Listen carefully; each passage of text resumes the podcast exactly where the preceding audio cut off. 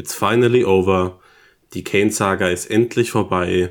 Er wechselt jetzt relativ offiziell zum FC Bayern München. Was wir davon halten, ähm, besprechen David und ich heute in Kombination beziehungsweise mit Hilfe von Manuel Behlert, einem der, der Chefredakteure von 90 Plus, der uns eine Sprachnachricht äh, hat zukommen lassen und seine Gedanken mit uns einordnet. Dafür schon mal vielen Dank und ja, viel Spaß nach dem Intro.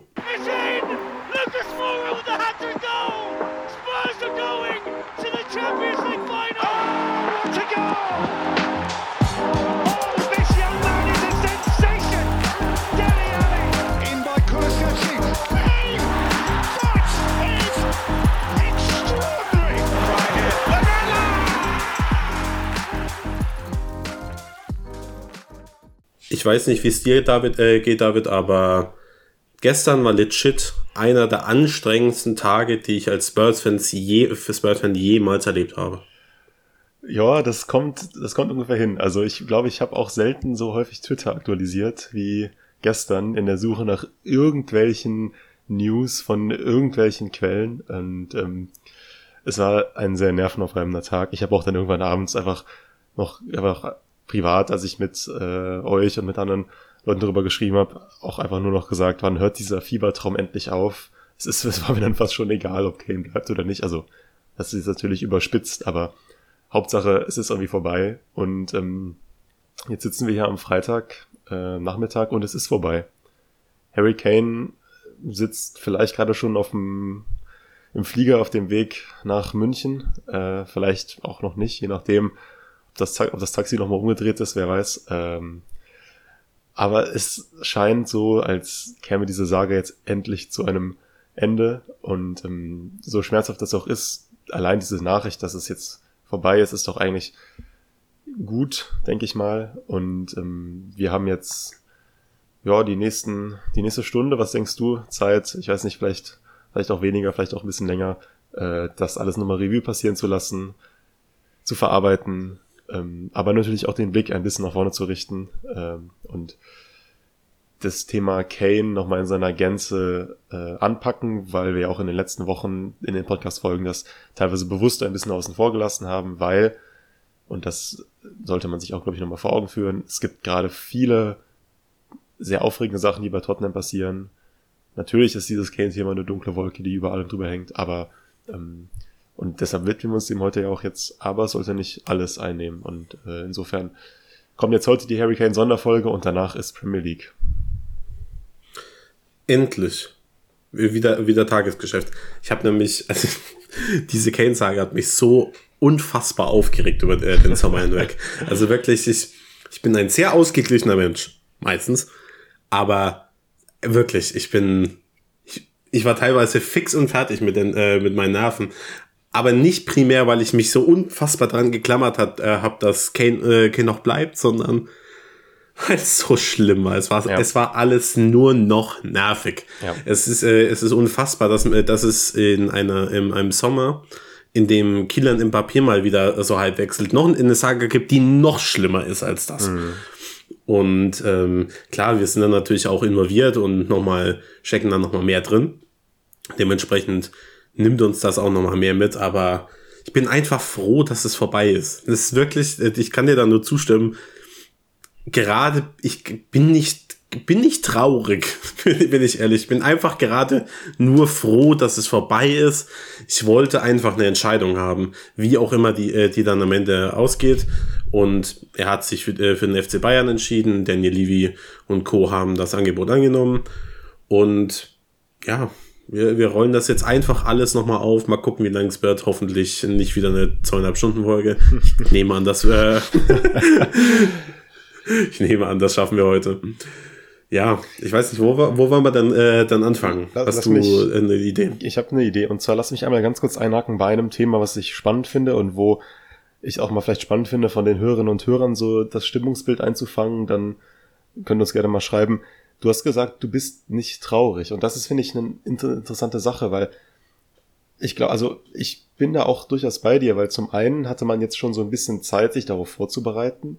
Also es ist jetzt nicht so aus dem Nichts, dass Kane geht. Und zum anderen ist es aber auch noch nicht wirklich real geworden, weil erst am Sonntagnachmittag, wenn wir die Aufstellungen sehen werden und Kane nicht in der Stadt steht und auch noch nicht mal auf der Bank sitzen wird, sondern einfach nicht mehr im Kader sein wird und auch nie mehr im Kader sein wird, zumindest für die nächsten Jahre, wer weiß, vielleicht kommt er irgendwann nochmal wieder, aber darüber reden wir jetzt nicht.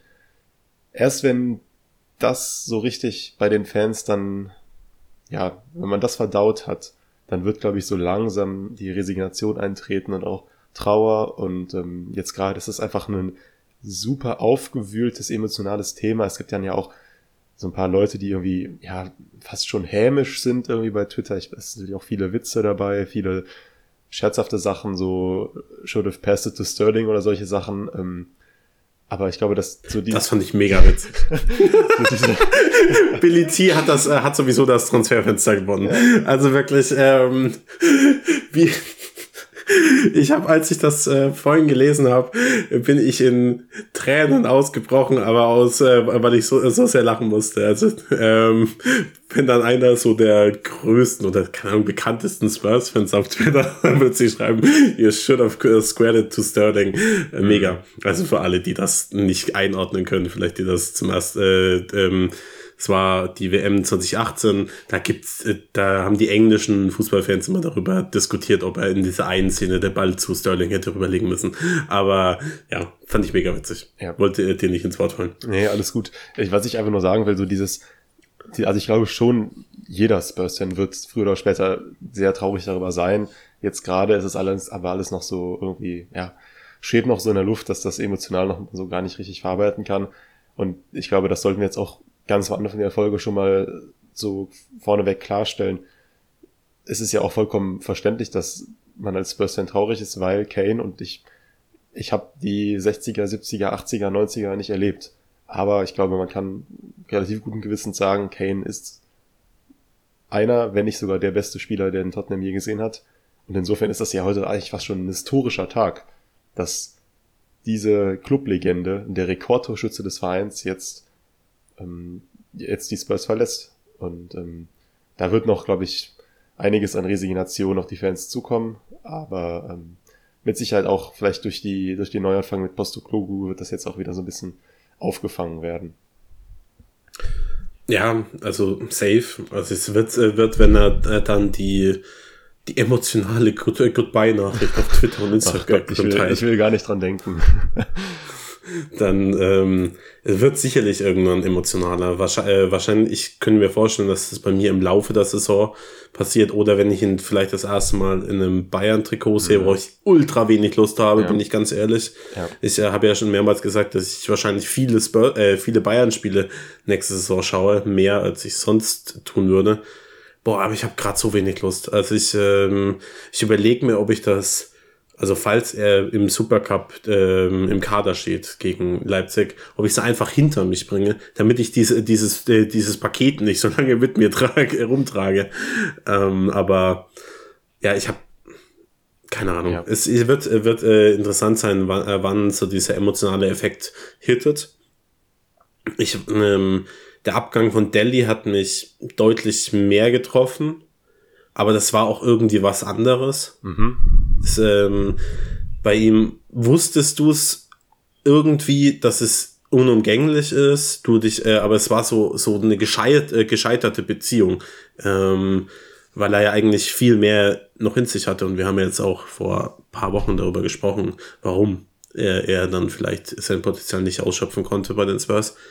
Und bei Kane ist, äh, was vielleicht auch einfach gerade meine Emotion äh, Emotionalität so ein bisschen unterdrückt oder meine ähm, Gefühle an sich, ist halt, er wollte weg. Hm. Also das, ähm, ja. du kannst jetzt nat äh, natürlich auch, also ich, man, man kann es natürlich in einem gewissen Rahmen dann schon mal nachvollziehen, aber faktisch, er hat sich gegen die Spurs entschieden. Das ist ein Fakt. Ja.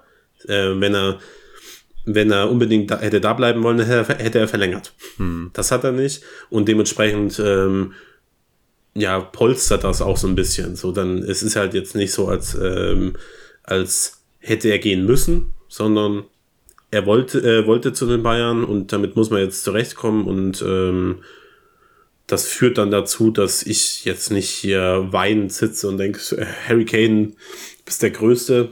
Er ist immer noch der äh, best, äh, beste Mittelstürmer der Welt, aber ähm, ja, ich glaube, wir äh, kommen irgendwie zurecht.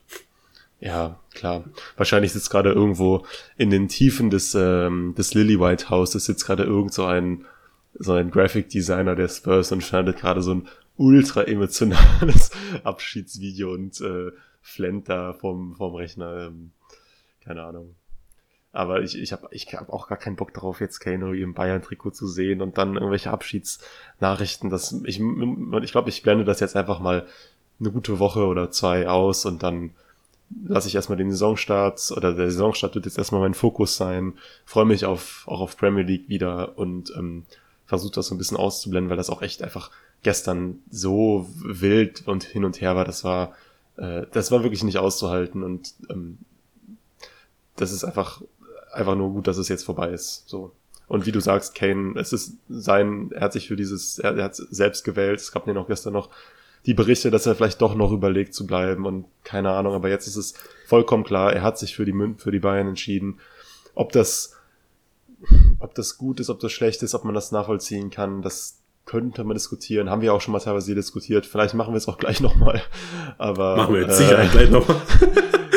ähm, Fakt ist jetzt, äh, und wie du auch schon sagst, er, er hat sich gegen Tottenham entschieden und ähm, ja, das fängt das schon so ein bisschen ab.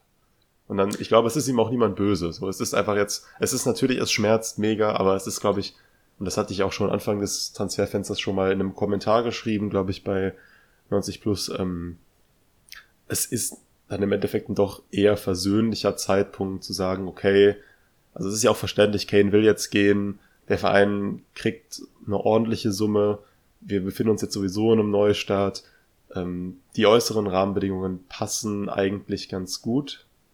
Was nicht passt und worauf wir jetzt, glaube ich, so ein bisschen eingehen können, ist das ganze Theater und das ganze drumherum, was jetzt in letzter Zeit um diesen ganzen Wechsel gemacht wurde, vor allem aus Deutschland. Ähm, also, ich finde es schon einfach sehr respektlos, wie aus von deutschen Medien über Tottenham und auch über Kane und über diese ganze Geschichte berichtet wurde. Das ich meine, das ist einfach, ja, die, die Berichterstattung in Deutschland ist Bayern zentriert, das ist klar, aber äh, es war doch wirklich sehr, sehr, sehr schwer zu ertragen. Und dem ganzen die Krone aufgesetzt hat dann dieser, ich will seinen Namen gar nicht aussprechen, aber dieser Typ von der Bild mit seinem Bayern-Trikot da äh, in oder Florian Plettenberg mit seinem äh, Daniel Levy nimmt das Ding endlich an.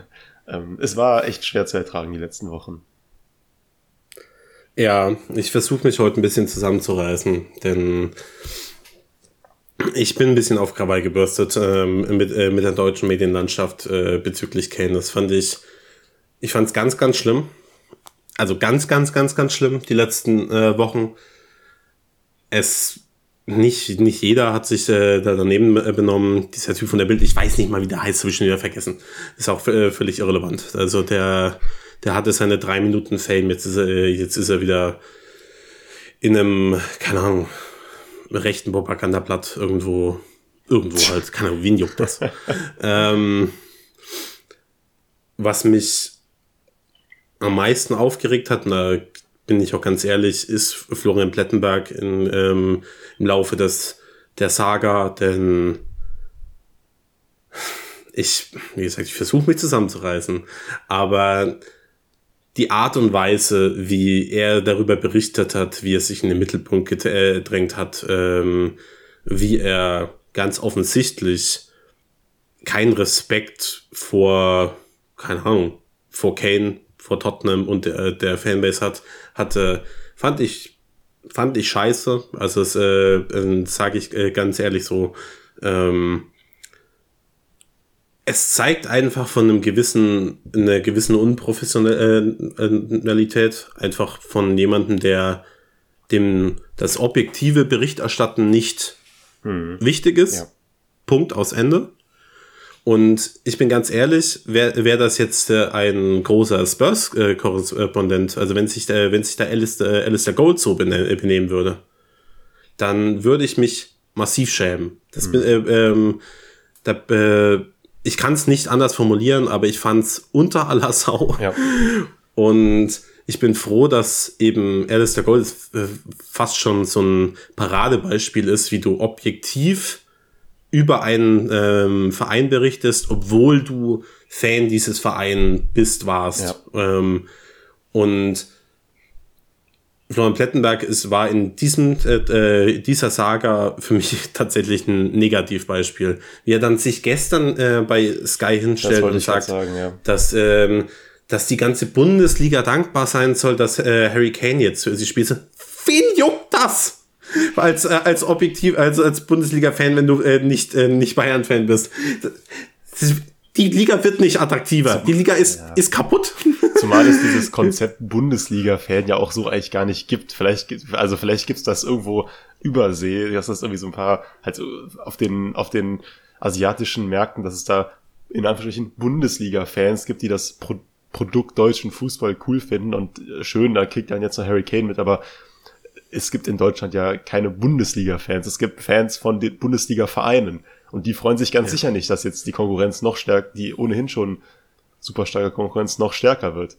Und ähm, darauf noch bezogen, du sagst es, dass, also es gibt natürlich so Journalisten und Korrespondenten, die vereinsnah sind, wie zum Beispiel Alistair Gold, weil sie dezidiert auch einen Verein betreuen. Für die gilt natürlich trotzdem äh, Objektivität, das Objektivitätsgebot, aber es ist vielleicht verständlicher, dass sie eine, schon eine gewisse Affinität dann aufweisen oder zumindest aus einer, immer aus der Perspektive eines Vereins berichten ohne dabei jetzt werten zu werden. Plettenberg hingegen ist ja eigentlich gar nicht kein Bayern-Reporter, wenn ich mich recht entsinne, sondern eigentlich ja mehr so möchte gern Fabrizio Romano, der ja auch immer irgendwelche News zu der zweiten Liga in Englisch macht oder sowas. Ähm, und sich da dann hinzustellen und irgendwie sich dann, und wie er jetzt dann ja gestern gemacht hat, so irgendwie als, ja, als Bundesliga-Fan zu inszenieren und dann irgendwie was von Dankbarkeit zu schwafeln, dass die Bayern jetzt Kane holen, das ist so realitätsfern und so blöd. Also der Typ ist echt, ähm, ist echt komplett durch und das hat mich wirklich extrem geärgert, wie das alles, wie das alles abgelaufen ist in den letzten Wochen und ähm, hat mich auch so ein bisschen, ja, ich, ich, ich weiß, das ist komplett irrational, aber ich schäme mich irgendwie so ein bisschen so. Ich hatte, weißt du, weil, also ich war jetzt kein großer Fan davon, dass Kane zu den Bayern geht. Aber ich dachte am Anfang noch so, ja, okay, hm, vielleicht ein bisschen Aufmerksamkeit auf Tottenham hätte ich, also ich meine, ich hätte es mir echt denken müssen, weil hätte ich gewusst, dass das so eine Aufmerksamkeit ist, dann hätte ich darauf auch verzichten können. Und ich hatte auch, ich dachte auch, hm, ja, Kane in der Bundesliga, ich meine, klar, für, für jetzt Fans, von Dortmund-Fans oder so ist das nicht, nicht toll, das ist mir klar, aber prinzipiell ähm, war das was, womit ich mich schon anfreunden konnte. Jetzt als jemand, der auch die Bundesliga eher nur so mit aus, aus dem Augenwinkel verfolgt. Ähm, aber jetzt ist mir das alles so vermiest worden. Und ich habe überhaupt keinen Bock mehr, dass Kane jetzt in der Bundesliga spielt, weil ich auch das Gefühl habe, dass jetzt auch alle, alle deswegen auch genervt sind. Und wenn jetzt Plettenberg hinstellt und sagt, ja, alle seid doch mal dankbar, dass Kane kommt, dann ist erst recht niemand dankbar, dass Kane kommt, sondern alle hassen den Typen schon von Tag eins. So, äh, also diese ganze, dieser ganze Wechsel wurde mir so, also ich meine, natürlich, ich wollte von Anfang an nicht, dass er geht, aber es wurde mir jetzt nochmal zusätzlich malig gemacht durch diese blöden deutschen Medien. Ja. Sorry, ja. das war jetzt gerade so ein bisschen unkontrollierter Rant. Ich muss auch erstmal meine Gedanken dazu sortieren. Es tut mir leid, wenn das jetzt so ein bisschen äh, ohne roten Faden rauskam. Aber ich glaube, ihr, ihr wisst, was ich meine. Oder ihr wisst, was ihr meint. Und ihr könnt das auch irgendwie nachvollziehen und fühlt das so oder so ähnlich. Ähm, das war einfach, also ich habe mich schon so ein bisschen geschämt. Einfach irgendwie so als, ja, auch deutscher Fußballfan. So, Punkt. Ja. Zwei Sachen dazu noch, äh, dann können wir mal, ähm, mal zu anderen Themen übergehen, beziehungsweise tiefer ins Thema eingehen. Ähm, ich bin ja wahrscheinlich so das Paradebeispiel des Bundesliga-Fans. Ich habe keinen deutschen Verein, aber ich guck wirklich gerne Bundesliga. Und ich kann sagen, ich freue mich nicht darüber, dass Kane äh, jetzt bei den Bayern spielt, denn ja, die, die Meisterchancen von dem BVB sind gerade von 1% auf 0% gesunken. es ist mit, mit Kane in der Offensive werden die hundertprozentig Meister. Die sind letztes Jahr mit Choupo-Moting äh, als Mittelstürmermeister geworden. Ja. Also jetzt kein, äh, kein Disrespect an Choupo-Moting. Aber die Bayern haben eine Katastrophensaison gespielt. und sind trotzdem Meister geworden. Jetzt holen sie einen, wenn nicht den besten Mittelstürmer der Welt. Ist völlig irrelevant, ob die andere Probleme im Kader haben, die ich persönlich als größer, für, äh, für größer gehalten habe. Aber die waren hundertprozentig Meister. Und da interessiert es einen neutralen Bundesliga-Fan oder jemanden von einem kleineren Clubs oder was auch immer kein bisschen, ob Kane jetzt äh, da ist. Was juckt die das? Zu dem, dass die Bundesliga als Ganzes ist jetzt noch we äh, weniger spannend als vorher. Und ja, Punkt. Und um das äh, Plettenberg-Thema kurz zuzumachen, ist, ich will es mit einem Satz vielleicht mal sagen. Denn vielleicht benimmt er sich in den nächsten Jahren besser und dann ziehe ich so, äh, so eine Aussage vielleicht auch wieder zurück. Aber Stand jetzt hat er, er hat sich in dieser Saga als jemand präsentiert, der kein ähm, objektiver und vertrauenswürdiger Journalist sein möchte. Ich glaube, er hat sich in England massiv die Finger verbrannt. Ja. Also ähm, nicht nur bei den Spurs-Fans, sondern einfach grundsätzlich ähm, nehmen ihn, glaube ich, viele Leute in England jetzt nicht ernster als vorher. Und ähm, ich würde ihm, nicht, dass er das jemals hören würde, äh, was wir hier sagen, aber empfehlen, in Zukunft ein bisschen runterzufahren und nicht so, ja, populistisch zu agieren. Ich glaube, das würde ihm massiv helfen und ähm, ja, Punkt. Mehr habe ich dazu nicht zu sagen. Jo. Aber lass mal ähm, ja, über den gestrigen Tag als Ganzes mal sprechen. Ähm, ich bin ganz ehrlich, ich habe hab, hab vorhin schon gesagt, das ist einer der an, war, oder war einer der anstrengendsten Tage, die ich als Spurs-Fan jemals erlebt habe. Ich habe immer noch Kopfschmerzen. Ich war den ganzen Tag gestern am Handy. Ich wollte gar nicht auf Social Media gehen gestern. Ich dachte, hey, ich mache diesen einen Tag mal, mal wieder Pause. Und ich hing den ganzen Tag. Ich habe nur Twitter äh, aktualisiert. Uh, ja, und ähm, das hat sich so enorm auf meine Psyche ausgewirkt. Das sage ich äh, ganz ehrlich. Ich war, ich war abends so in einem Tief. Ich habe dann ähm, äh, Across the Spider-Verse nochmal gesehen. Übrigens, bester Film 2023 solltet ihr nachholen, wenn ihr äh, ihn noch nicht gesehen habt. Ähm, und bin heute auch mit schlechter Laune aufgewacht. Mhm. Ich äh, habe mir jetzt gesagt, so, dass ich, äh, nachdem wir diese Podcast-Folge hochgeladen haben, mache ich erstmal eine Pause.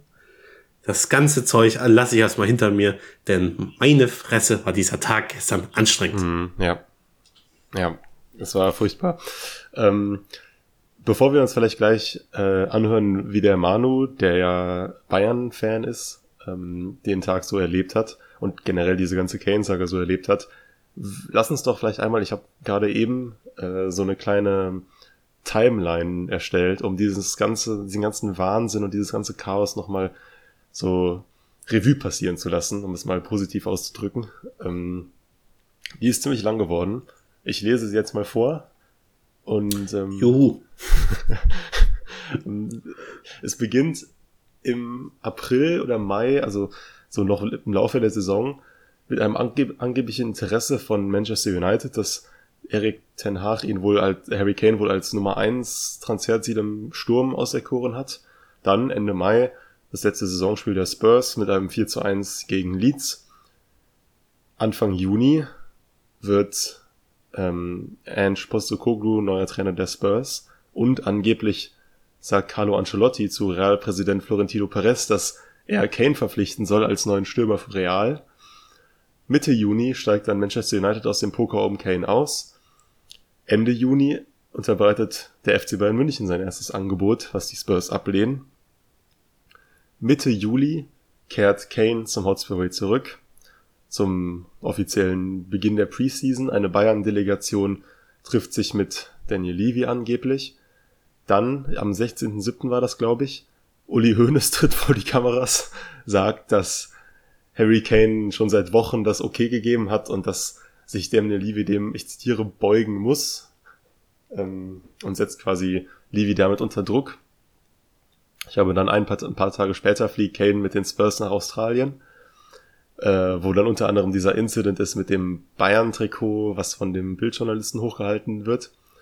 Am 18. 28. Juli kommen die Spurs aus Australien zurück. Das ist, glaube ich, ein Freitag oder so, oder Donnerstag oder Freitag. Die Bayern wollen am Wochenende verhandeln. Vivi verschiebt den Termin kurzfristig auf Montag wegen Jetlag. am Montag, den 31. Juli, fliegt dann nochmal eine Bayern-Delegation nach London. Erstmal nur für, für Gespräche am, ein paar Tage später, am Freitag, dem 4.8., nachdem die Bayern, glaube ich, noch ein weiteres Angebot eingereicht haben, was noch abgelehnt wurde, gibt dann Bayern ein nochmal leicht verbessertes Angebot ab, setzt eine angebliche Deadline bis Mitternacht, die von Tottenham ignoriert wird und Levy am nächsten Morgen fliegt am nächsten Morgen nach Miami. Natürlich. Am Tag danach stellt sich diese Frist dann auch als falsch heraus. Bayern ist angeblich weiterhin entspannt und optimistisch. Am Sonntag, den 6.8., schießt Kane vier Tore gegen Schachter Donetsk, applaudiert den Fans im Stadion, macht eine Runde und die Body Language Experten auf Twitter drehen komplett durch. Dann am Dienstag, zwei Tage später, steht Kane nicht im Aufgebot gegen den FC Barcelona, wahrscheinlich einfach aus Müdigkeit, so einfach, ne, weil das Spiel gegen Schachter. Und viele andere ja auch nicht. Genau, war er erst zwei Tage zuvor. Zu ungefähr im selben Zeitpunkt verdichten sich dann doch die Anzeichen, dass Kane bei Tottenham bleiben könnte, weil der Saisonstart kurz bevorgeht und angeblich kein Wechsel mehr nach dem ersten Spieltag über die Bühne gehen soll, weil Kane dann lieber bleiben würde. Am Donnerstagmorgen, also gestern, berichtet The Athletic zuerst und danach auch andere Medien, dass beide Clubs eine Einigung erzielt haben, ungefähr im Bereich von 100 Millionen Euro plus mögliche 20 Millionen Euro, also ein finanzielles Gesamtpaket von 120 Millionen Euro und dass es jetzt an Kane liegt, dass er sein Okay für den Wechsel geben muss. Im Laufe des Nachmittages vom selben Tag trudeln aber immer mehr Neuigkeiten ein, dass Kane zögert. Und einige Quellen sagen sogar, dass es immer wahrscheinlicher wird, dass er bei Tottenham bleibt.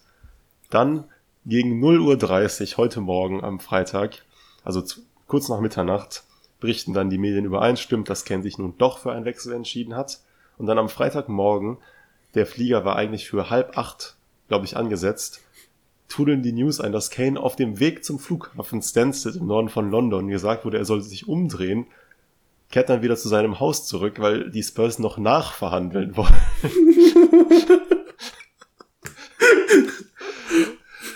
Classic Danny Levy. Das löst sich dann relativ schnell wieder auf und Alistair Gold und andere Medien sagen, der hat doch die Erlaubnis zu fliegen, bla bla bla. Aber diverse Tottenham-Medien berichten, dass die Ablösesumme tatsächlich nicht bei 100 Millionen Euro, bis also 120 Millionen Euro Gesamtpaket, sondern 100 Millionen Pfund und einem möglichen Gesamtpaket von 120 Millionen Pfund liegt, was ein in meinen Augen signifikanter Unterschied ist, weil zur Erinnerung 100 Millionen, Euro, 100 Millionen Pfund sind 116 Millionen Euro und jetzt am Freitag ungefähr 14 Uhr, 14.30 Uhr, ähm, ja, bestätigt dann auch Ernst Postokoglu auf der Pressekonferenz, dass äh, ein Wechsel unmittelbar bevorsteht. Kane sitzt wahrscheinlich jetzt gerade zum Zeitpunkt der Aufnahme im Flieger. Vielleicht ist er auch schon da. Das wissen wir nicht. Aber diese Saga hat nun ein Ende gefunden nach Wochen und Monaten. Und ich bin mir sicher, dass ich jetzt hier in meiner Auflistung noch irgendwas vergessen habe. Aber nach Wochen und Monaten, die einfach nur nervenaufreibend für alle Beteiligten waren, und ich will gar nicht wissen, in welch, was für einer Haut Ange Postecoglou jetzt steckt. Ich meine, er sagt natürlich jetzt auf der Pressekonferenz, ja, klar, wussten wir alles, ist jetzt keine Riesenüberraschung und mit Sicherheit ist das auch keine Riesenüberraschung, aber es bringt natürlich trotzdem jetzt seine ganzen Pläne komplett äh, durcheinander. Und ähm, zwei, zwei Tage vor Beginn der neuen Saison dein allerbest, deinen besten Spieler und Stürmer zu verlieren, ist natürlich alles andere als optimal und ähm, ja, äh, es ist es ist ein eine Farce, alles in allem. Ich glaube, aus dem gestrigen Tag kannst du alleine sehr mittelmäßigen, aber irgendeinen Thriller basteln. Einfach ähm, Kamera aufstellen. Ich weiß nicht, wer Harry Kane ähm, ja, verkörpern würde. Keine Ahnung. Was wäre was wär dein Lieblingsschauspieler für, äh, für die Rolle des Harry Kanes? Ryan Gosling. Ryan Gosling, exakt. Natürlich. Und wer, und wer verkörpert äh, Danny Levy? Vin, Vin, Vin, Vin ähm, Diesel. Vin Diesel. Ryan Gosling und Vin Diesel in der neuen, ähm, im neuen Thriller. Äh, wer inszeniert den? Das ist auch noch ganz wichtig. Ähm, Puh. Das ist eine gute Frage. Äh, Michael Bay? Ein Mike, paar Explosionen? Michael Bay. oder oder Bess, Bess Luhrmann. ähm, würde ich mir anschauen, bin ich ganz ehrlich. Wäre ich voll dabei. Genau. Ähm, ich glaube, der gestrige Tag war für viele Leute einfach schon schlimm genug, aber wir sind Spurs-Fans, wir haben die ja, Meinungen, die Meinung eines FC Bayern-Fans äh, dabei. Wollen wir vielleicht einfach mal reinhören, was er zu sagen hat? In den letzten Jahren habe ich rund um Bayern schon einige Transfers erlebt, die sich extrem in die Länge gezogen haben. Wenn ich da an Javi Martinez denke, vor etlichen Jahren, das war auch schon eine Saga, die sich extrem, extrem hingezogen hat. Aber was rund um Harry Kane passiert in den letzten Tagen und Wochen, das setzt dem Ganzen natürlich absolut die Krone auf. Ähm, es waren extrem lange Verhandlungen, sehr viele Personen waren involviert, es gab sehr viele Aussagen zwischendurch. Dann haben sich Experten eingeschaltet und den Deal bewertet, bevor er überhaupt über die Bühne ging. Und ähm, ja, es war schon extrem zäh und in den letzten Wochen, glaube ich, auch nur mit Kilian Mbappé zu vergleichen, ähm, was die Ausmaße angeht. Gestern war natürlich ein ganz spezieller Tag, weil erst die Einigung zwischen den Clubs publik wurde. Für ein, wie ich finde, wirklich faires Paket für Tottenham. Dann hat Kane angefangen zu zögern, beziehungsweise soll ja in den letzten Tagen schon ein bisschen länger gezögert haben. Was ich zum Teil auch nachvollziehen kann. Ich meine, es ist ein Herzensclub, er hängt an dem Club, er sieht, dass da ein paar Dinge vorangehen, sich in die richtige Richtung entwickeln. Ähm, dass man dann, wenn das Ganze jetzt endlich real ist, wenn diese Entscheidung geht, okay, ich steige jetzt in den Flieger und ähm, reise mit meiner Familie nach München in ein anderes Land, ähm, dass bei allen Elementen, die dafür sprechen, also neue Herausforderungen, Titel zu gewinnen, dass da so ein gewisser ähm, Punkt erreicht ist, an dem man vielleicht doch nochmal drüber nachdenkt, kann ich grundsätzlich schon nachvollziehen, auch wenn mich das gestern natürlich ein bisschen gestört hat. Ähm, dass dann über Nacht die Einigung jetzt endgültig auch mit Kane kam, hat mich ebenfalls gefreut, weil ähm, nach einer so langen Transfersaga dann doch noch einen Plan B auspacken zu müssen, den es bis jetzt nach aktuellem Stand auch gar nicht gibt oder gegeben hätte. Das wäre schon extrem ähm, schwierig geworden. Ähm, dass jetzt Tottenham nochmal verzögert am heutigen Freitagmorgen, ja, gehört vielleicht dazu. Ich glaube nicht, dass es noch platzen kann. Ähm, also Kane sollte nach München fliegen, hat aber jetzt nicht das grüne Licht für den Flug bekommen. Das ist ähm, ja, Daniel Levy, glaube ich. Ähm, er will jetzt noch ein paar Details nachverhandeln. Ähm, habe jetzt eben gerade gelesen, dass es da um kleine Geschichten geht. Also es könnte sein, dass da irgendwie noch erfolgsabhängige Boni nachverhandelt werden. Ich rechne jetzt im Moment nicht damit, dass es platzt, aber dass es sich verzögert und dass wir vielleicht auch nicht beim Supercup morgen gegen Leipzig schon vorgestellt wird. Ähm, das könnte durchaus noch passieren. Ähm, aber im Moment ähm, halte ich in dieser Sage wirklich nichts für, nichts für komplett ausgeschlossen. Ja, ich glaube, ich glaube, dass äh, die Aussagen kann ich prinzipiell nur unterschreiben. Ich, hatte Xavi Martinez nicht damals eine Ausstiegsklausel? Woran hat es da gehapert? Ich glaube, der hatte eine 40 Millionen Ausstiegsklausel. Aber ähm, das ist lange her, daran kann ich mich nicht mehr, äh, nicht mehr erinnern und äh, soll jetzt auch nicht Thema sein. Aber ich meine, wir haben jetzt eigentlich dazu alle, äh, schon alles gesagt. Ich glaube, das war für, für Spurs-Fans, für Bayern-Fans, für alle einfach furchtbar anstrengend gestern. Ähm, das mit dem Nachverhandeln heute Morgen ist auch so, Bruder, also vielleicht, vielleicht gab es dafür ja einen Grund, aber ähm, also einen sinnvollen Grund, aber im Normalfall denke ich mir so, lass doch einfach jetzt mal Ruhe walten. Ich habe keinen Bock mehr. da hat auch Kane auch keinen Bock mehr. Stell, stell mal vor, das stimmt wirklich, dass der den Anruf bekommen hat, der dreh noch mal um.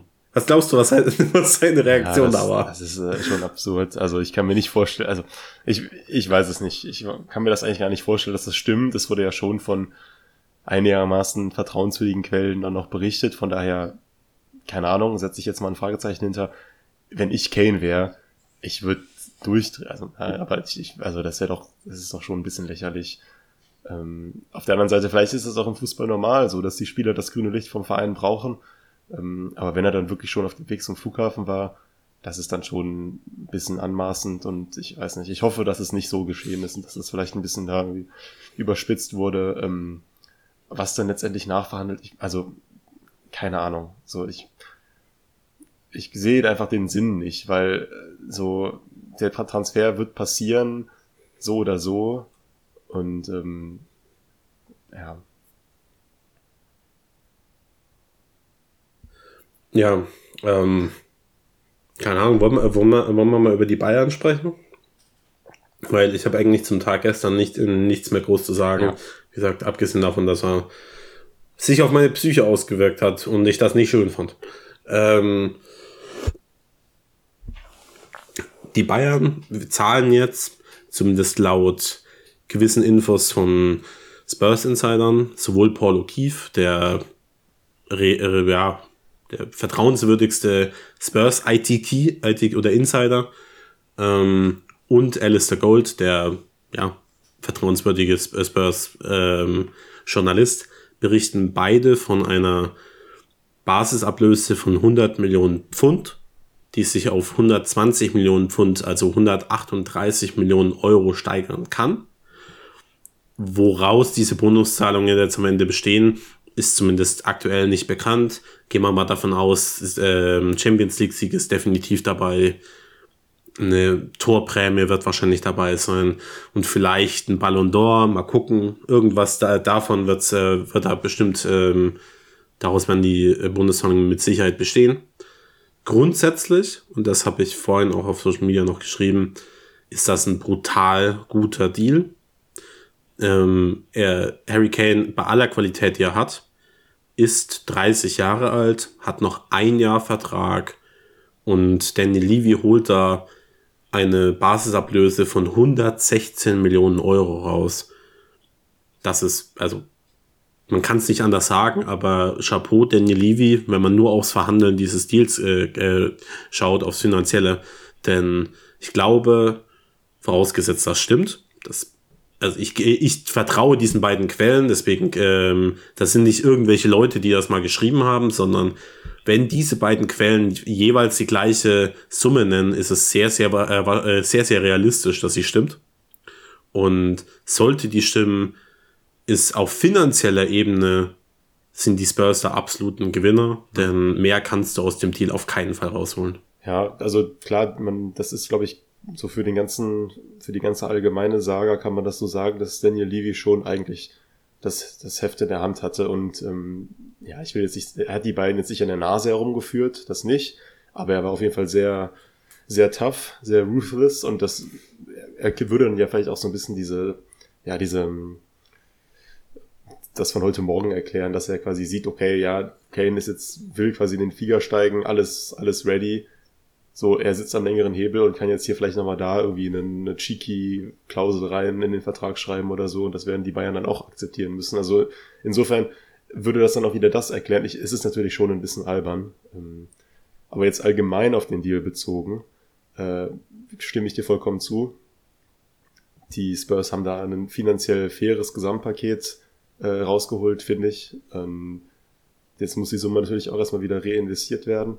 Ich denke nicht zwingend, dass die Bayern jetzt komplett über den Tisch gezogen wurden. Sie haben, denke ich, schon, ja, also sie haben viel bezahlt. Sie halten natürlich auch einen Weltklasse-Stürmer. Ähm, ich, ich sag, nehme jetzt einfach mal die eher neutralere Formulierung und sage, dass Daniel Levy auf jeden Fall in den Verhandlungen die Hosen anhatte, aber dass die Bayern nicht über den Tisch gezogen wurden. Ja, das ist, ich glaube, das, ähm, das kann jeder so äh, für sich selbst entscheiden, wie das dann am Ende ausgegangen ist. Ich habe ja das komplette Transferfenster, habe ich gesagt, du wirst, die Bayern werden aus diesem Deal nicht als Gewinner rausgehen. Beziehungsweise, sagen wir es mal so, Danny Levy wird aus diesem Deal nicht als Verlierer rausgehen. Das wird nicht passieren. Er wird nicht, äh, er muss sein Gesicht wahren, er wird ähm, die höchstmögliche Ablöse für ihn rausholen. Er ist sowieso schon einer der ähm, ja, härtesten Verhandlungspartner, die du nur im Weltfußball überhaupt haben kannst. Und wenn du dann seinen Talisman verpflichten möchtest, seinen, äh, seinen Spieler, der ihn die letzten Jahre getragen hat, dann muss er, damit er von der Spurs-Fanbase nicht aufgefressen wird, muss er eine, eine sehr hohe Ablöse herausholen. Und das scheint ihm gelungen zu sein. Das war für mich abzusehen. Also ich, äh, es gab, ich glaube, das erste äh, Gebot waren 80 Millionen Euro oder so, wenn ich das richtig in Erinnerung habe.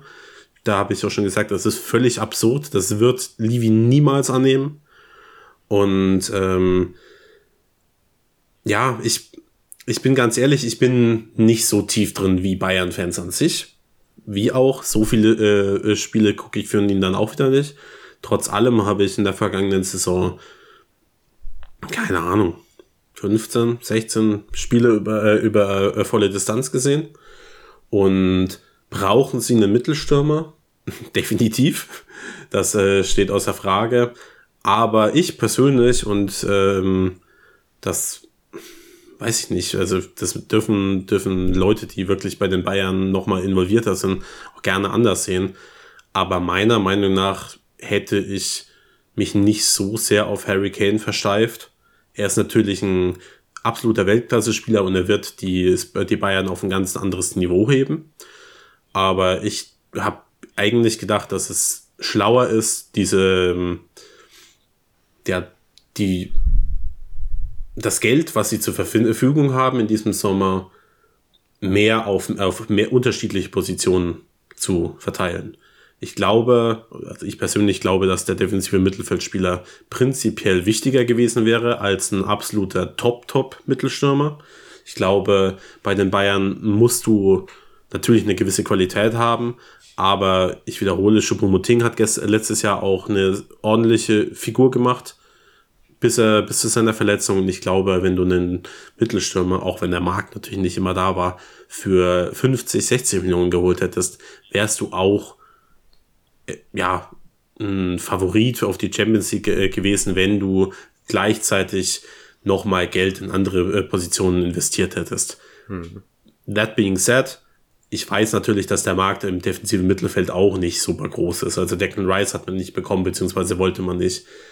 Und so weiter. Ich glaube aber, dass wenn die Bayern jetzt keinen Torhüter holen, keinen defensiven Mittelfeldspieler, ähm, dass sie Probleme bekommen könnten. Und ja, weiß ich nicht. Also ich kann zumindest nicht ganz nachvollziehen, warum die Bayern, die das sowas ja vorher noch nie gemacht haben, sich so extrem auf Harry Kane versteift haben. Weißt hm. du? Kannst du mir folgen? Ich kann ähm, folgen. Ich finde, es ist ein interessanter Gedankengang und ich, äh, also der Gedanke, dass vielleicht andere Positionen und die Sechser-Positionen vielleicht noch wichtiger gewesen wären und dass jetzt Harry Kane allein nicht Bayerns Schlüssel zum Champions League-Titel ist, den kann ich durchaus nachvollziehen und ich glaube auch, dass den einige andere Bayern-Fans teilen. Ich glaube auch, dass der Manu den Gedanken teilt. Deshalb würde ich vorschlagen, hören wir mal, mal kurz rein, was er dazu sagt, dass ähm, Harry Kane jetzt bei den Bayern spielt und was das für den FCB bedeutet. Für Bayern ist es natürlich ein extrem wichtiger Deal, ähm, aus dem einfachen Grund, weil die Neuner-Suche nach dem Lewandowski-Abgang schon hätte forciert werden müssen. Man gedacht hat, man kann das auf mehrere Schultern verteilen. Ähm, das hat nicht so gut funktioniert, auch wenn sehr, sehr viele Tore in der letzten Saison geschossen wurden. Aber es gab eben viele Spiele, in denen es viele Tore gab und einige Spiele, in denen offensiv so ein bisschen der letzte Punch gefehlt hat, die letzte Durchschlagskraft gefehlt hat. Ähm, da ist Harry Kane natürlich der Spieler schlechthin, den man da, dafür kriegen kann, ähm, weil er einfach nicht nur diese Knipserqualitäten mitbringt, sondern auch spielgestalterisch aktiv werden kann.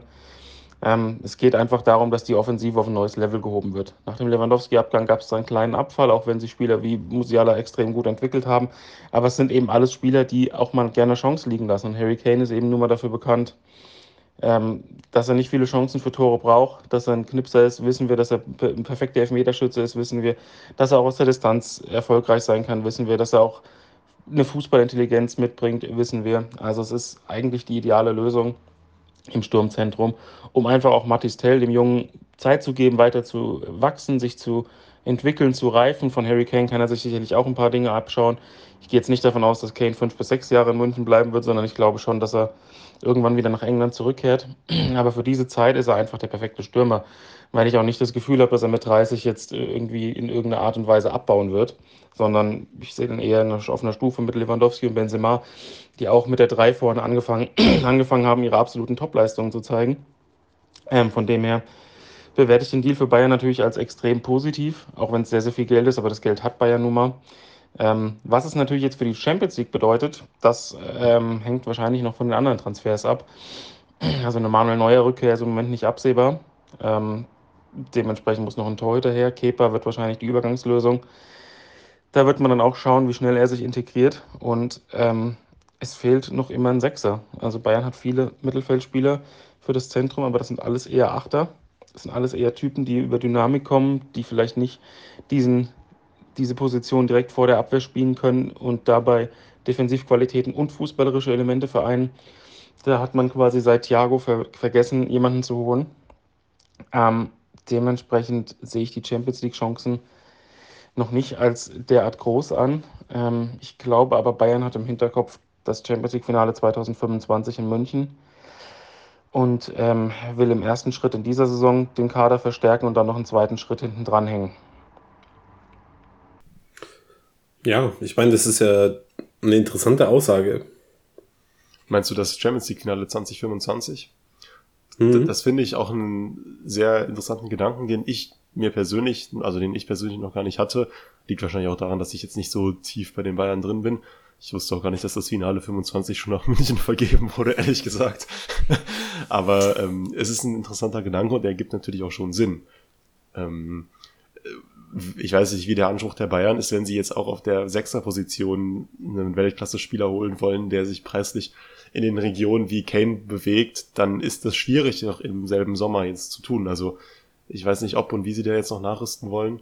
Ähm, aber der Markt ist natürlich no. auch, der Markt ist eher begrenzt. Sie haben Rice nicht bekommen.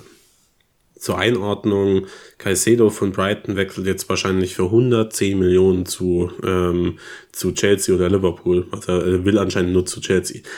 Nur mal so, dass äh, der ist noch nicht mal ein Weltklasse, Weltklasse-Spieler, sondern jemand mit einem großen Potenzial.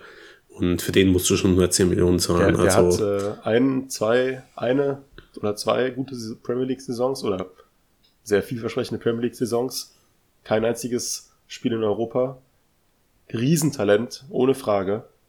Aber für den, und das muss man mal bedenken, 110 Millionen Pfund, also 125 Millionen Euro. Und dann soll, soll mir bitte nochmal jemand einmal erzählen, dass jetzt Kane nicht 100, nicht mindestens 100 Millionen wert ist oder so. Also, ja. Ich finde den Gedanken von, von Manu sehr spannend. Ähm, und stimme ihm natürlich auch vollkommen zu. Kane wird die Bayern auf ein komplett neues Level heben im Angriff. So, und das äh, schließt eine riesige Lücke. Aber es ist eben nicht die einzige Lücke in, äh, im Team. Ja, also ich meine, wenn ich mal kurz ausblende, dass ich nicht möchte, dass die Bayern in der Liga erfolgreich sind, ist es durchaus schon ein für Bayern-Fans schon irgendwie interessant zu äh, sehen, hey, du hast da, du hast da Kane, der Ball kommt auf ihn und dann schickt er äh, plötzlich äh, Nabri, ähm, ähm, Sané oder Alfonso Davis, was auch immer, Musiala auf die Reise in Kombination äh, oder kombiniert mit äh, ihnen. Das natürlich hebt er die offensiv auf ein ganz anderes Niveau. Das steht da völlig außer Frage. Mhm. Aber ich bleib dabei, vielleicht, äh, vielleicht äh, hätte es bessere Optionen gegeben, ähm, zu sagen, hey, du investierst irgendwie 60 Millionen auf der, äh, im Sturm und 16 Millionen im defensiven Mittelfeld. Ich weiß, der Markt ist schwierig. Ähm, wir haben gerade gesagt, Caicedo 100, über 100 Millionen im Sturm, keine Ahnung, es gab Flaovic und Co. Gerüchte, dass äh, der hat jetzt bei Juve keine guten Jahre gehabt. War davor allerdings einer der, sagen wir mal, vielversprechendsten Stürmer der Welt. Da weiß man nicht, ob er vielleicht äh, doch noch einen Schritt hätte machen können, denn Juve spielt einen absoluten Katastrophenfußball. Ich glaube, unter denen kann niemand glänzen. Siehe Bentancur und Kulusewski. Daher, ja, ich, natürlich verstärken sich die Bayern massiv damit, aber ich bin ganz ehrlich, ich hätte die Summe an ihrer Stelle gar nicht gezahlt. Da, ähm, bei aller Qualität, die Harry Kane hat und ähm, so sehr ich auch glaube, dass der Deal für die Spurs dann am Ende was Gutes ist, ich hätte an Bayerns Stelle das Geld anders investiert, aber das ist nur meine bescheidene Meinung. Ja. Die Frage ist, wenn man ähm, mal die Bayern ausklammert, was machen denn die Spurs jetzt? Denn äh, wir haben jetzt ausnahmsweise mal ein bisschen darüber, über. Darüber sprechen wir noch nicht. Darüber sprechen wir erst am Sonntag, wenn es soweit ist. das, diese, das blende ich jetzt noch aus. ähm, es ist, es ist total spannend, weil ich habe ja vor, keine Ahnung, zwei Wochen oder so, habe ich ja in, in meiner Podcast-Folge da äh, auch darüber gesprochen, dass die Spurs mit Richarlison im Sturm eigentlich den perfekten Stürmer haben. Für, zumindest für das äh, Postecoglou-System. Ah. Hinter dieser Aussage stehe ich auch prinzipiell. Ja, ich auch. Es ist trotzdem so ein, es, schon so ein bisschen so ein, so ein Coping-Mechanismus. Aber ich stehe auch hinter dieser Aussage. Faktisch ist er der perfekte Spielertyp. aber natürlich, wenn du jetzt überlegst, okay, du hast jetzt, Stand jetzt, nur Richarlison, dann den neue, neuen jungen Argentinier Willis und eben Sonny mit Abstrichen noch äh, für diese Mittelstürmerposition. Ja, was, ist, was ist mit Mikey Moore, dem Generational Talent? Der kommt erst in der Rückrunde. Der schießt da, äh, da die Premier League kaputt. ähm, ich meine, du hast auch noch Dan Scarlett, Troy Parrott und Co., aber gehen wir mal davon aus. Und das macht schon ein bisschen Angst, denn Richarlison äh, ist jemand, der gerne mal verletzungsbedingt ausfällt. Es gab gab heute Nacht oder so, gab es auch wieder, oder heute Morgen, gab es auch Gerüchte, dass er, äh, dass er eine, äh, sich eine OP unterziehen äh, müsste oder operiert werden müsste. Das wurde von ihm als Fake News deklariert und Postecoglou hat jetzt auch auf der PK gesagt, dass er ähm, definitiv spielen wird oder beziehungsweise nicht definitiv spielen wird, dass er definitiv fit ist. Ähm, ich gehe davon aus, dass er gegen Brentford startet. Ich wüsste nicht, wer sonst. Und ähm, ja, die Frage ist, müssen die Spurs auf dieser Position nochmal massiv nachlegen? Oder reicht auch ein vergleichsweise kleiner Transfer, wie jetzt der äh, gehandelte Gift Orban, der als Talent nochmal kommen würde? Oder glaubst du, die Spurs müssen da jemanden holen, der direkt Kane mit ganz viel Anführungszeichen ersetzen könnte? Naja, also ich glaube, und das habe ich auch jetzt so ein bisschen in den letzten Tagen gelesen, ob das jetzt manchen Spurs-Fans gefällt oder nicht, weil die Meinungen da ja auch auseinandergehen. Aber dieser, dieser Stürmer, dieser, der, das, also der Stürmer, der Kane direkt ersetzen kann und dementsprechend ja auch mit einem höheren Preisschild verbunden ist, den haben die Spurs letztes Jahr gekauft, nämlich Richardison. Und ähm, er wird jetzt die Chance bekommen, seine Tottenham-Karriere nochmal, ja, nochmal quasi wie von neu anzufangen, weil er jetzt in einem völlig anderen Rampenlicht stehen wird ähm, und auch völlig andere Erwartungen an ihn gelten werden. Nichtsdestotrotz denke ich, dass man vielleicht sich nochmal verstärken sollte, weil Velis dahinter mir noch zu unerfahren ist. Und ähm, klar, man hat noch Sonny, allerdings, ja, ich weiß nicht, ähm, das wäre für mich eher nur eine B-Lösung. Gift Orban ist ein Spieler, den ich zwar noch nicht so viel kenne, muss ich zugeben. Ich glaube, da geht's uns, geht's vielen von uns so. Der aber natürlich von dem, was man bisher sieht, sehr vielversprechend ist. Das kann täuschen, aber ich glaube, das wäre ein, ein, eine sehr aufregende Geschichte, wenn man ihn holen würde. Ähm, ich weiß gar nicht genau, was da so die finanziellen Dimensionen sind, so 30 40 Millionen 30. oder 30? Ja, so ungefähr. Ich glaube, 30 Millionen Pfund werden berichtet, aber das sind natürlich gerade noch ähm, unbestätigte Summen. Also ja. ich meine, die Spurs sind interessiert, aber es gab noch, äh, soweit ich weiß, noch kein Angebot.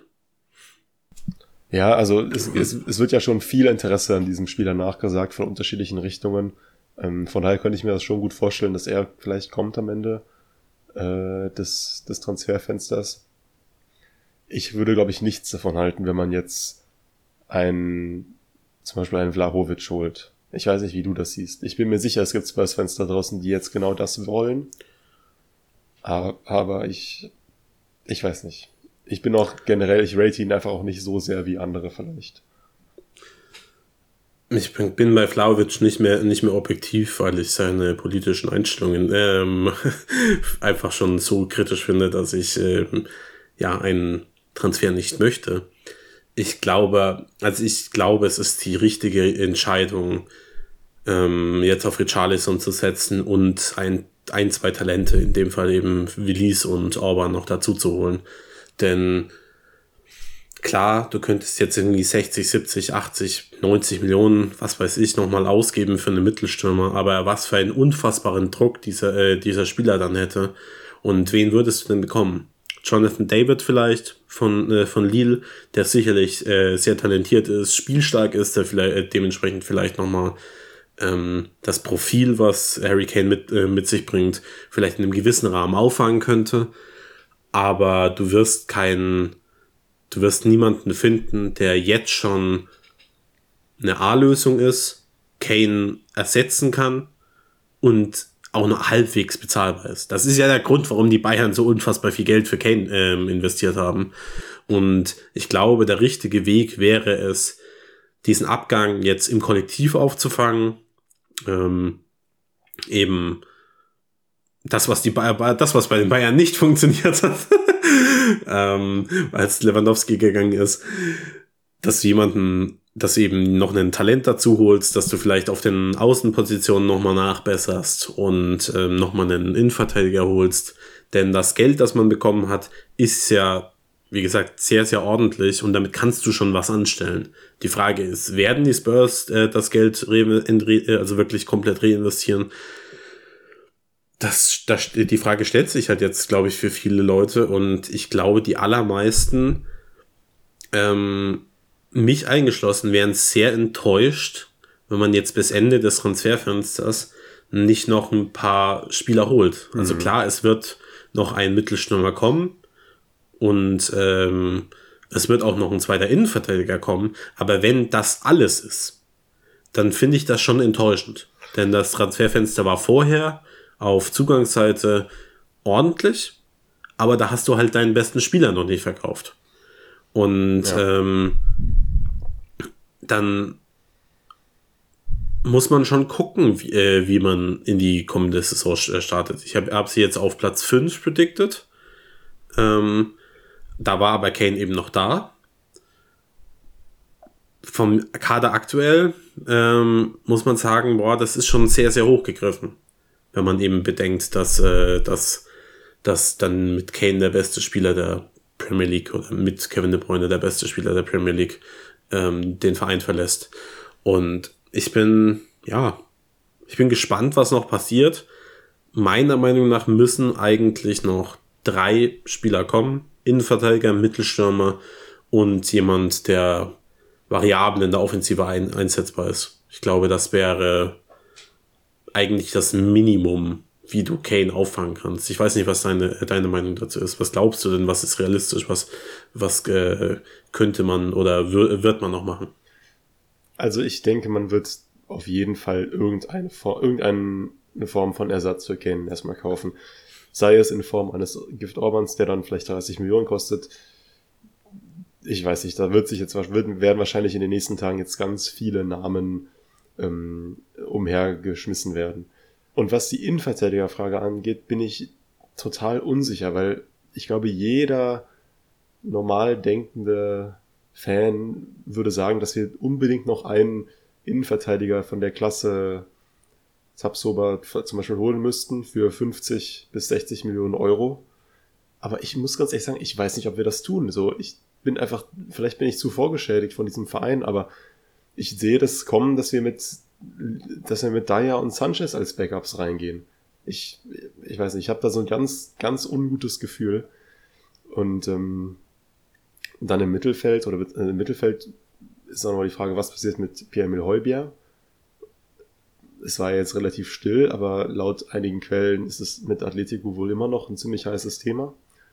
Und ich bin auch bei dir, dass wir eigentlich noch ein, ja, so ein, so ein so eine Allzweckwaffe im Sturm vielleicht oder beziehungsweise im Angriff noch gut gebrauchen könnten, die, die man vielleicht auch auf den Flügeln einsetzen kann. Ähm, ich weiß, dass du riesiger Esel-Fan bist.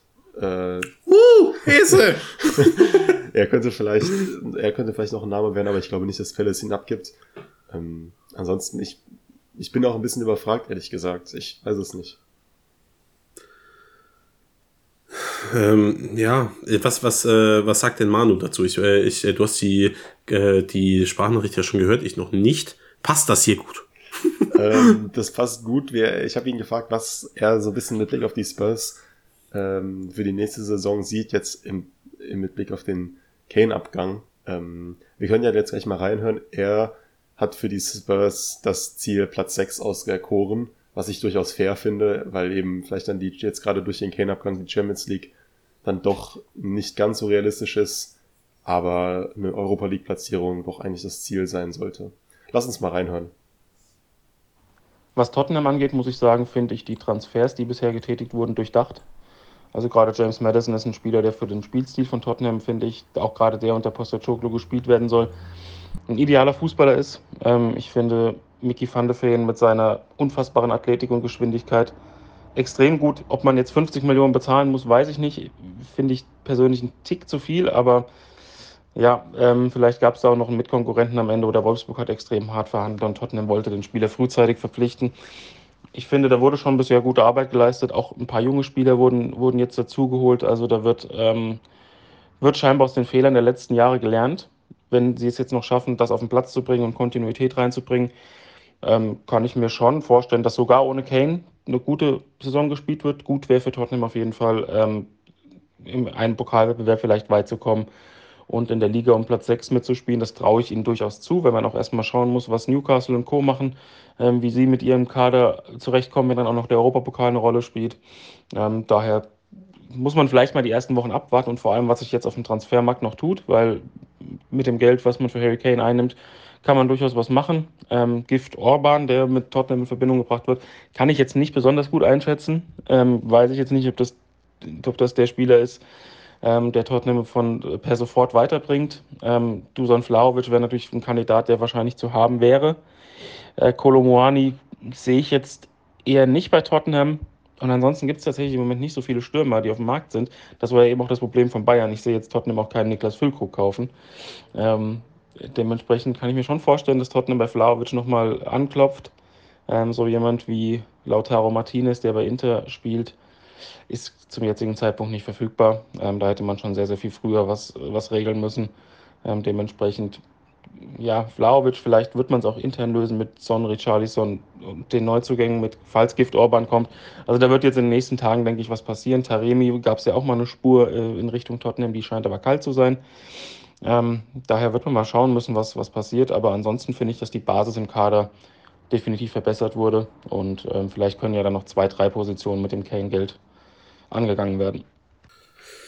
Gibt wenig äh, hinzuzufügen, oder? Eigentlich also nicht. Ich, äh, es ist äh, genau das, was wir jetzt auch gerade schon gesagt haben.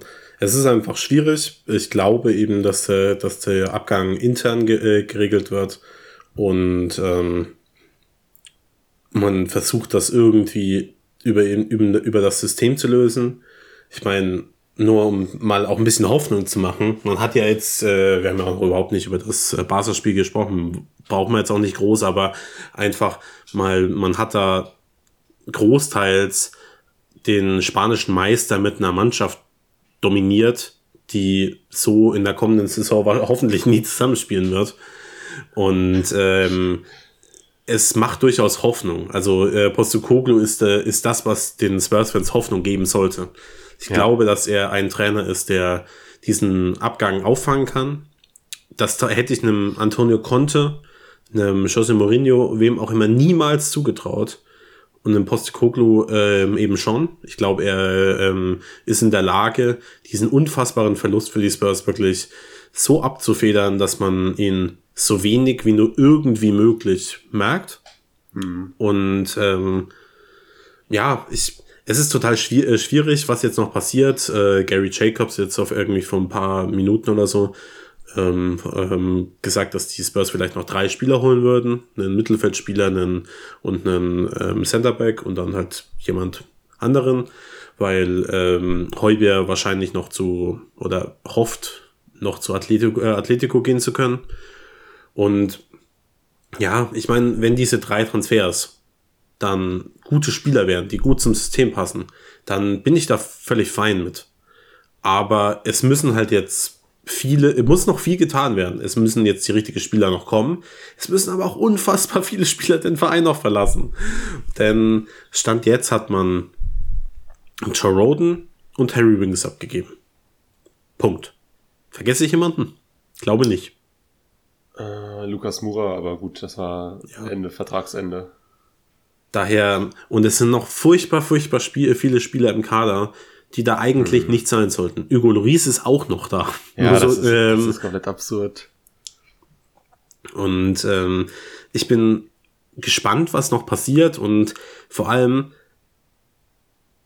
was ähm, leider interessant ist, beziehungsweise ein Thema ist, was man im Auge behalten muss. Ich habe mal den Kader, äh, bin mal durchgegangen. Wir haben sehr wenig Homegrown-Spieler plötzlich noch. Ja. Und ähm, ich meine, wir brauchen diesen, diese Club-Grown, Club-Trained Player, Player, äh, Player brauchen wir für die kommende Saison nicht. Da fällt Kane nicht so ins Gewicht, wie er es normalerweise tun würde. Aber einfach nur für die Premier League ähm, Nominierung. Wir haben so viele Spieler und so wenig Club, äh, äh, Homegrown-Player. Also ich meine, wir haben Stand jetzt im Kader, ähm, ohne Jugendspieler zuzurechnen, haben wir neun Homegrown-Player. Aber das sind halt Tanganga, der neue, äh, Neuzugang Phillips, Spence und, äh, und Cessignon dabei. Und wer weiß, wer von denen bleibt. Also Cessignon wahrscheinlich schon, weil er verletzt ist. Wie willst du den jetzt verkaufen? Aber bleibt Tanganga jetzt noch? Bleibt Spence noch? Wenn du nur Tanganga und Spence abgibst, brauchst du plötzlich einen neuen, äh, einen neuen äh, Homegrown-Player. Weil ähm, unser Kader ist so riesengroß. Stand jetzt sind es 31 Spieler mit inklusive Kane. Äh, also sagen wir mal, beziehungsweise nicht inklusive Kane, ohne, äh, ohne Kane. Und du musst da noch einige Spieler abgeben. Du kannst halt nur 25 äh, nominieren. Mhm. Und von diesen 25 müssen acht Homegrown sein. Das heißt, ähm, eigentlich musst du noch jemanden holen wie, wie Esse. Ähm, ist natürlich auch Wunschdenken von mir, bin ich ganz ehrlich. Aber du, du, pitchst, du, du pitchst das mal bei Daniel Levy so. Du hast so deine, so. deine Grafiken, deine Charts mit den Homegrown-Spielern. Siehst du hier? da ist ein großes Loch, wo Esse reinpasst.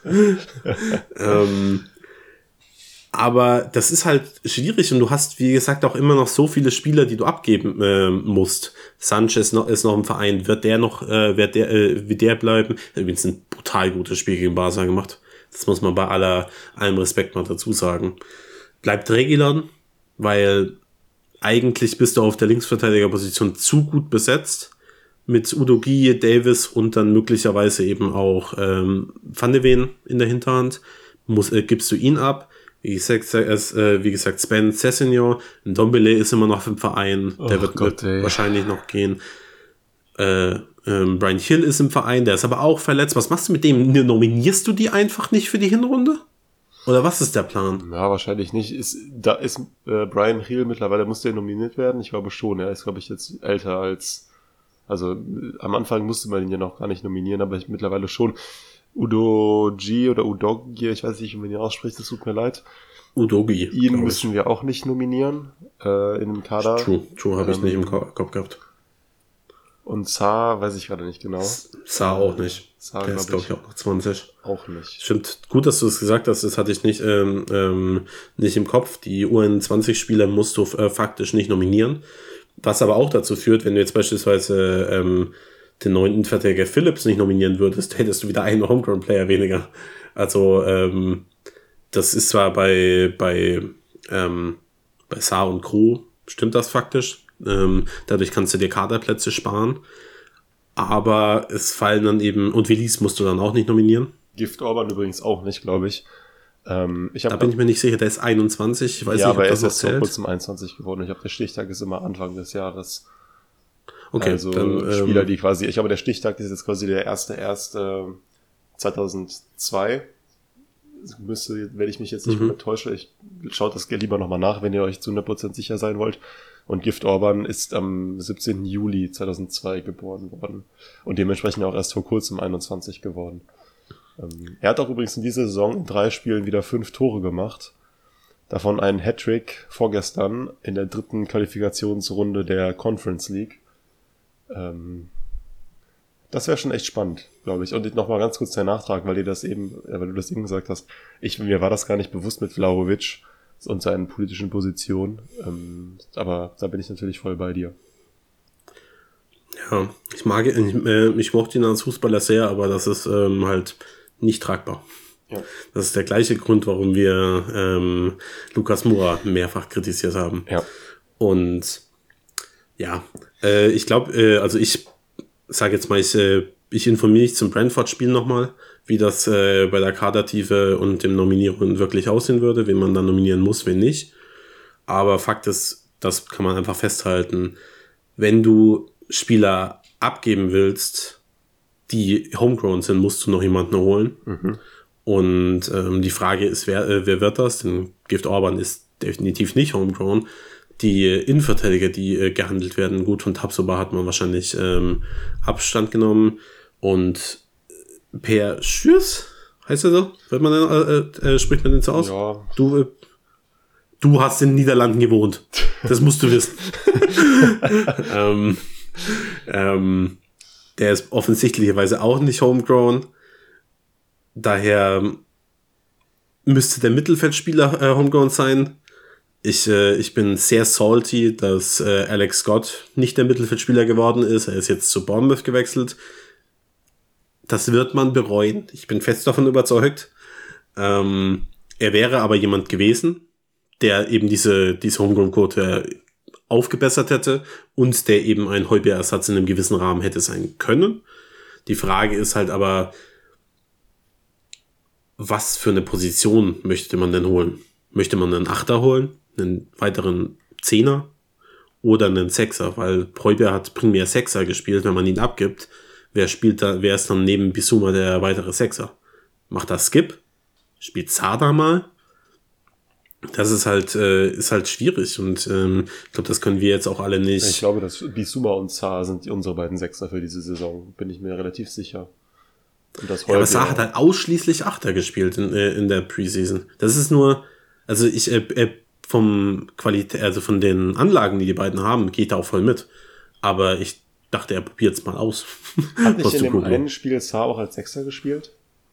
Ich bin mir gerade nicht ganz sicher, ehrlich gesagt. Ich, ich glaube, Heubier hat äh, Heubier und Bisuma ausschließlich Sechser gespielt, aber das möchte da jetzt auch nicht ähm, meine Hand für ins Feuer legen. Aber wird halt interessant sein, wen du da noch holst. Weil wenn du Heubier abgibst, musst du eigentlich noch jemanden verpflichten, weil sonst ist, äh, ist es im Mittelfeld doch ein bisschen zu dünn. Ähm, außer du gibst Dombele doch noch die Chance, aber der ist, wirkt so außen vor, dass ich es mir eigentlich ehrlich gesagt nicht mehr vorstellen kann. Mhm. Ich, ich weiß auch, ich weiß auch, ist der verletzt? Ist der nee, immer noch nö, verletzt? der ist nicht verletzt. Ich, es gab ja auch Trainingsvideos, wo er, glaube ich, da mittrainiert hat. Er ist einfach, glaube ich, doch dann wieder raus. So, nachdem er kurze Zeit das sowieso schien, als wäre er vielleicht doch, würde er doch eine Chance bekommen, ist er jetzt wieder raus. Ich, ich kann das nicht, ich blick da nicht durch, ehrlich gesagt. Ich nehme an, er hat eine Chance bekommen, er hat sie noch nicht genutzt. Ähm, ja, gut, aber dann muss er sehr wirklich im Training echt furchtbar sein, wenn er dann ja, ich weiß nicht. Wie gesagt, ich bin kein Fan. Ich, äh, ich äh, dachte mir, dass er gegen den Ball nicht die Quali äh, nicht die ja, Disziplin mitbringt, um äh, Postecoglou Fußball spielen zu ähm, können. Es scheint so, als äh, hat sich irgendjemand gegen ihn entschieden, ob das am Ende Postecoglou war oder den Livi, der äh, keine Lust hat, sein Gehalt zu zahlen. Who knows? Ja, gut, dann ähm, viel, ich hoffe. Viel Erfolg, jemanden zu finden, der darauf Lust hat. Ähm, ja, ich meine, prinzipiell bin ich weiterhin optimistisch für die neue Saison, insofern, dass ich glaube, man wird guten Fußball spielen. Ähm, man wird ein paar Spiele haben, wo man massive Probleme bekommt. Aber man wird auch viele, viele Spiele ähm, ja, sehen, wo man wirklich Gegner dominiert, wo man deutlich besser ist und äh, hoffentlich auch mal höher gewinnt. Die kommende Saison ist eine Übergangsseason. Das ist einfach klar. Das muss äh, jedem bewusst sein. Man wird da jetzt nicht um die, äh, um die Meisterschaft mitspielen. Das wäre ein absolutes Wunder.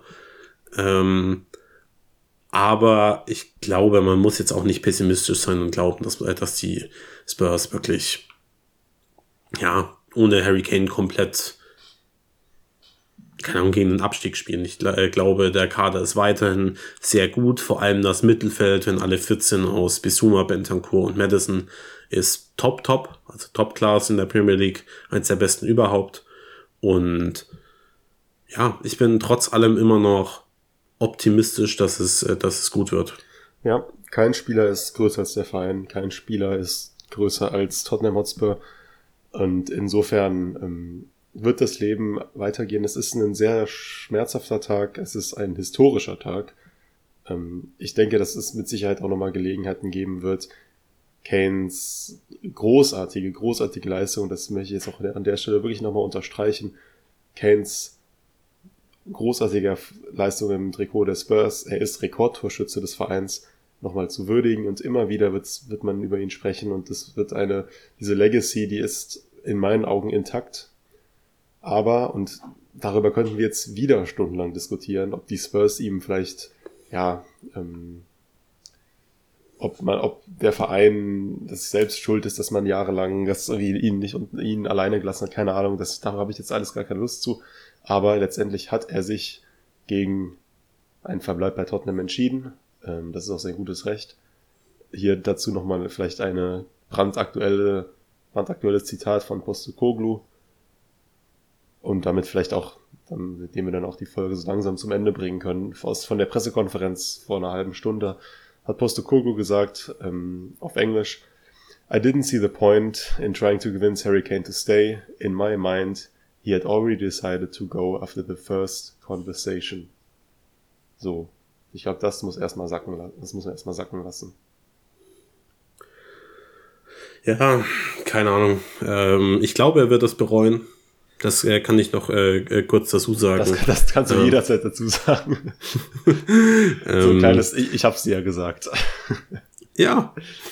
Ich, ich bin äh, wirklich, ich, äh, an seiner Stelle hätte ich die Saison abgewartet. Das wäre für die, für die Spurs vielleicht nicht die richtige Entscheidung gewesen und vielleicht hat der Neil Levy auch ihm gesagt, hey, wenn du gehst, wenn du unbedingt gehen willst, dann mach's bitte diesen Sommer, damit wir eine Ablöse bekommen. Aber wenn ich nur auf Harry Kanes äh, Entscheidung gucke, weiß ich nicht, ob die Bayern die beste Wahl sind. Das mag ich jetzt äh, vor allem auch. Ich möchte jetzt nicht zu sehr, ähm, ja, haten. Aber die Bayern sind, wie Manuel es auch schon selbst gesagt hat, sind jetzt nicht der Top-Top-Favorit auf die Champions League im nächsten Jahr. Und ähm, die einzige, die, also Gewinn der Champions League ist für mich der einzige Weg, wie dieser Wechsel für Harry Kane ein klarer Gewinn ist. Das ist, äh, das mögen andere Leute anders sehen, aber man wird nicht auf Harry Kanes Karriere in zehn Jahren gucken und denken, Mensch, der hat aber dreimal die, äh, dreimal die Bundesliga gewonnen und zweimal den DFB-Pokal ähm, geholt. Was für, eine tolle, äh, was für ein tolles Achievement. Wenn er allerdings die Champions League mit den Bayern holt, dann wird niemand jemals da, äh, darauf gucken und sagen, er hat die falsche Entscheidung getroffen. Und ähm, die Frage ist nur, sind die Bayern in der Lage, in den nächsten drei bis, sagen wir mal, in den nächsten vier, fünf Jahren oder so die Champions League zu gewinnen? Das wissen wir alle nicht. Dafür müssen sie am Kader noch was machen. Ähm, die müssen im Tor einen äh, neuen Keeper, also die müssen einen neuen Keeper holen, die müssen im, im Mittelfeld nochmal nachbessern. Und an seiner Stelle hätte ich eben gesagt, hey, ich gucke mir das jetzt bei, bei den Spurs noch ein Jahr an. Vielleicht gewinne ich da einen Titel. Unwahrscheinlich, aber möglich. Ähm, und gucke mir dann im nächsten Sommer an, zu welchem Verein ich wechsle. Das hat er nicht getan. Das hat sich jetzt für die Bayern entschieden. Das müssen wir respektieren. Das tun wir auch. Aber ich glaube, die allermeisten Spurs-Fans können diesen Wechsel nur in, zu einem gewissen Grad nachvollziehen glaube, die meisten haben, äh, ähm, sehen, wir hätten den Wechsel Richtung Madrid deutlich mehr verstanden als äh, zu den Bayern, aber das ist ein Thema, das machen wir jetzt nicht mehr voll auf. Hast du noch selbst irgendwas zu sagen? Nee, also von meiner Seite gibt's nichts mehr. Ich finde, wir haben diese ganze Kane-Thematik jetzt in ihrer Gänze gut erfasst und äh, eingeordnet. Ich wollte mich eigentlich nur noch mal beim Manu bedanken für die Sprachnachricht und für seine äh, Einschätzungen zu Kane und zu den Bayern und zu Tottenham. Er ist, wie gesagt, einer der Chefs bei 90 Plus. Ähm, das ist ein Online-Fußballportal, wo ihr Texte und Neuigkeiten findet zu allen internationalen Top-Ligen. Ähm, genau, da könnt ihr gerne mal vorbeischauen und vielen Dank für die Sprachnachricht. Eine letzte Frage für, äh, für dich noch. Wer, wer ist der Kapitän am Sonntag? Mm, Romero. Postecoglou hat auf der PK gesagt, er hat sich entschieden. Er möchte es noch nicht mitteilen. Ich bin mir relativ sicher, dass es so nicht sein wird. Aber schauen wir mal. Wir lassen uns über, äh, überraschen. Ähm, ja, wir hören uns dann nach dem Brentford-Spiel wieder. Und bis dahin eine schöne Zeit. Genießt den ersten Spieltag. Hoffentlich wird er erfolgreich für die Spurs. Wenn nicht, dann weine ich halt ein bisschen äh, in der nächsten Folge. Bis dahin eine schöne Zeit und Come on, Spurs.